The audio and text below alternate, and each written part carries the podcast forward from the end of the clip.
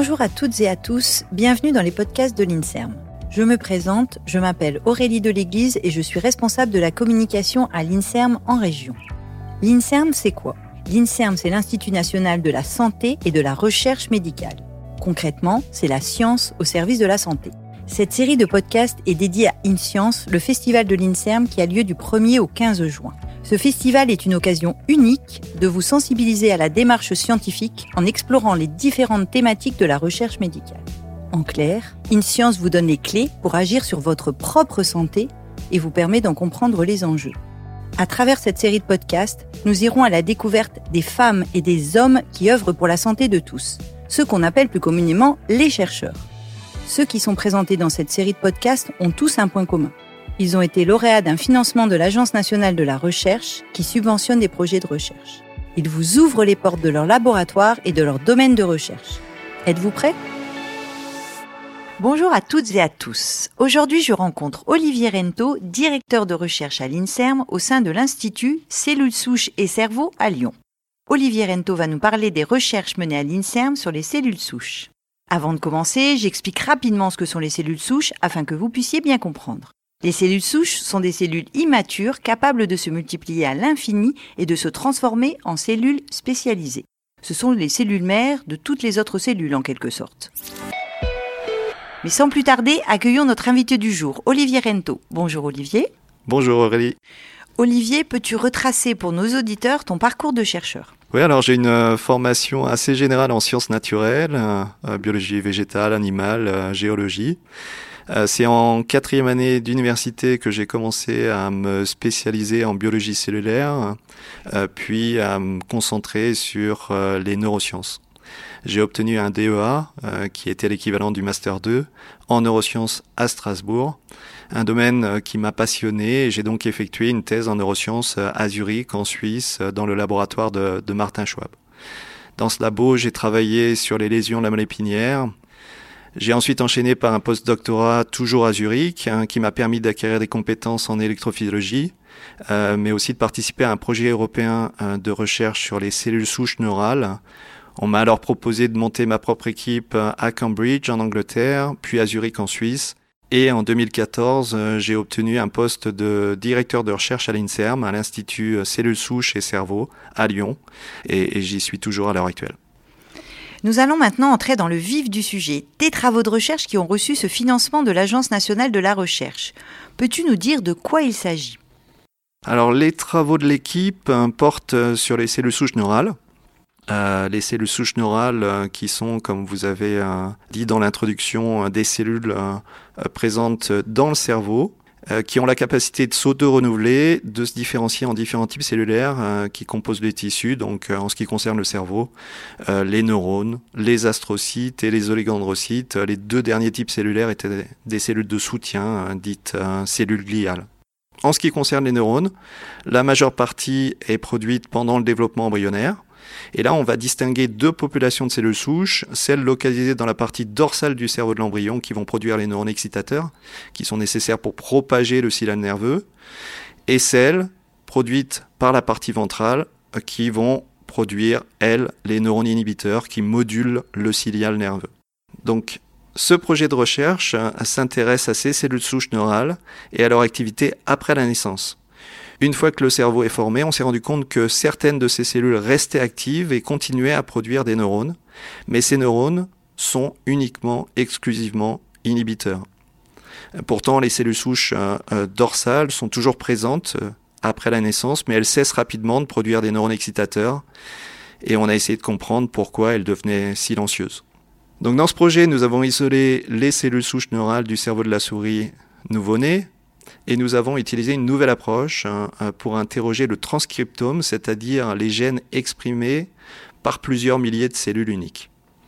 En effectuant différentes analyses, on a pu identifier et comparer directement le transcriptome de cellules souches d'origine dorsale et d'origine ventrale, nous informant ainsi sur leur euh, spécificité. Dans cette comparaison, nous a appris que euh, les cellules souches d'origine dorsale entrent dans un état de quiescence, c'est-à-dire en dormance profonde.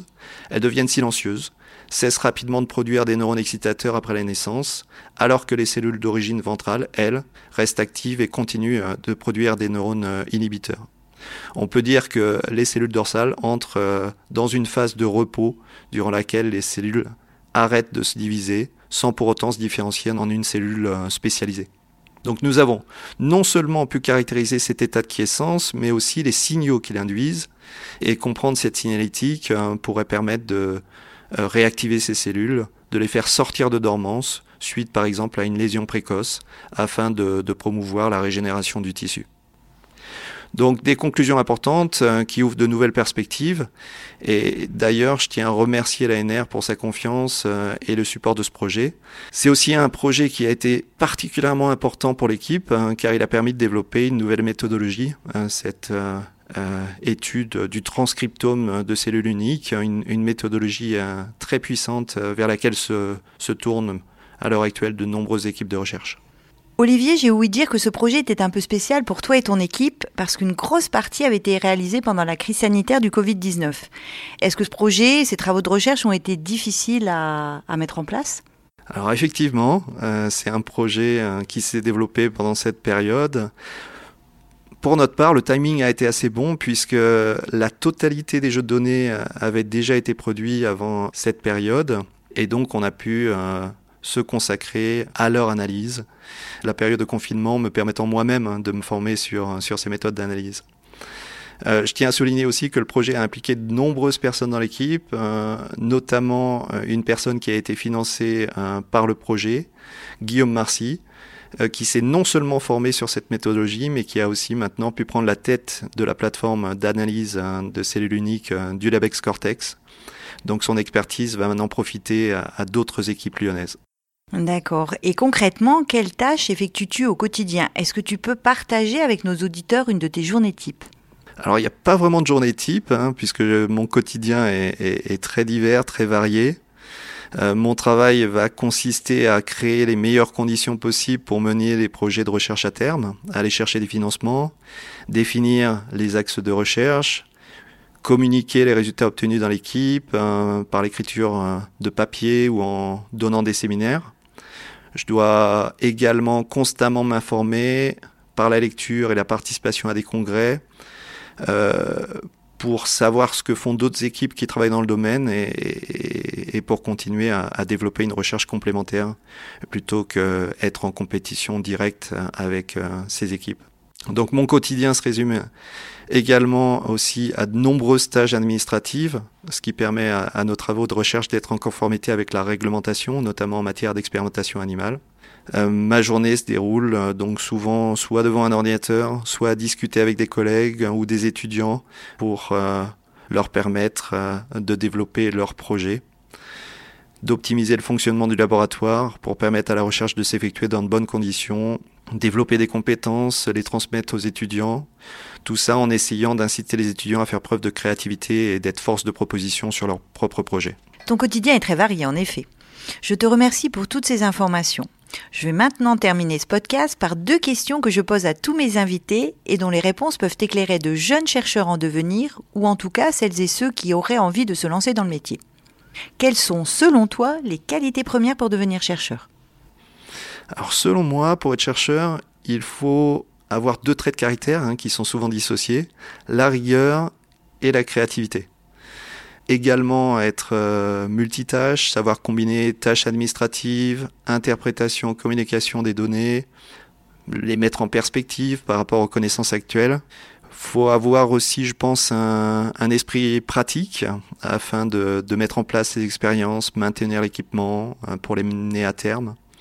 Et puis, euh, c'est aussi un métier passion. On continue à réfléchir, à ruminer les questions scientifiques bien après avoir quitté le bureau. Donc, euh, un métier qui peut être envahissant. Et je pense qu'il faut avoir non seulement une certaine endurance, mais aussi, à mon avis, des passions à côté pour garder un certain équilibre. Oui, effectivement. Et dernière question, si tu n'étais pas devenu chercheur, quel métier aurais-tu aimé exercer? Alors si j'étais pas devenu chercheur, j'aurais probablement choisi une formation en informatique pour devenir ingénieur en traitement de, données. Euh, mon sentiment, c'est qu'à l'heure actuelle, il y a énormément de données dans différents domaines euh, qui sont publiques, mais qui sont très peu exploitées. Juste un exemple, on en revient à la période de pandémie euh, le travail de Guillaume Rosier qui avait mis en place le site internet Covid Tracker pendant la, pandémie euh, du Covid-19 que j'allais regarder chaque jour. Un site internet qui compilait et analysait des données publiques sur le Covid-19 et les restituait graphiquement de manière euh, très compréhensible, très intuitive, euh, parfois d'une façon qui m'inspirait directement pour, pour communiquer ma propre recherche. Donc ça, je pense, c'est une illustration de, de ce qu'il est possible de faire à l'heure actuelle en analysant, réanalysant, en intégrant des données d'origine multiple, toutes euh, publiques. Euh, une recette qui peut être évidemment appliquée euh, dans différents domaines, la recherche, mais aussi euh, des domaines qui n'ont rien à voir avec la recherche. C'est par exemple la base du data journalisme, qui est une forme de journalisme que je trouve particulièrement intéressant. Euh, on peut citer les décodeurs du journal Le Monde, par exemple. Je te remercie, Olivier, d'avoir partagé avec nos auditeurs ta passion pour ton métier. Merci, Aurélie. Merci à toutes et à tous d'avoir suivi ce podcast. S'il vous a plu, n'hésitez pas à le partager et à vous abonner à notre chaîne de podcast. Sachez que vous pouvez retrouver tous nos podcasts sur les grandes plateformes d'écoute et sur les réseaux sociaux de l'INSERM. À bientôt!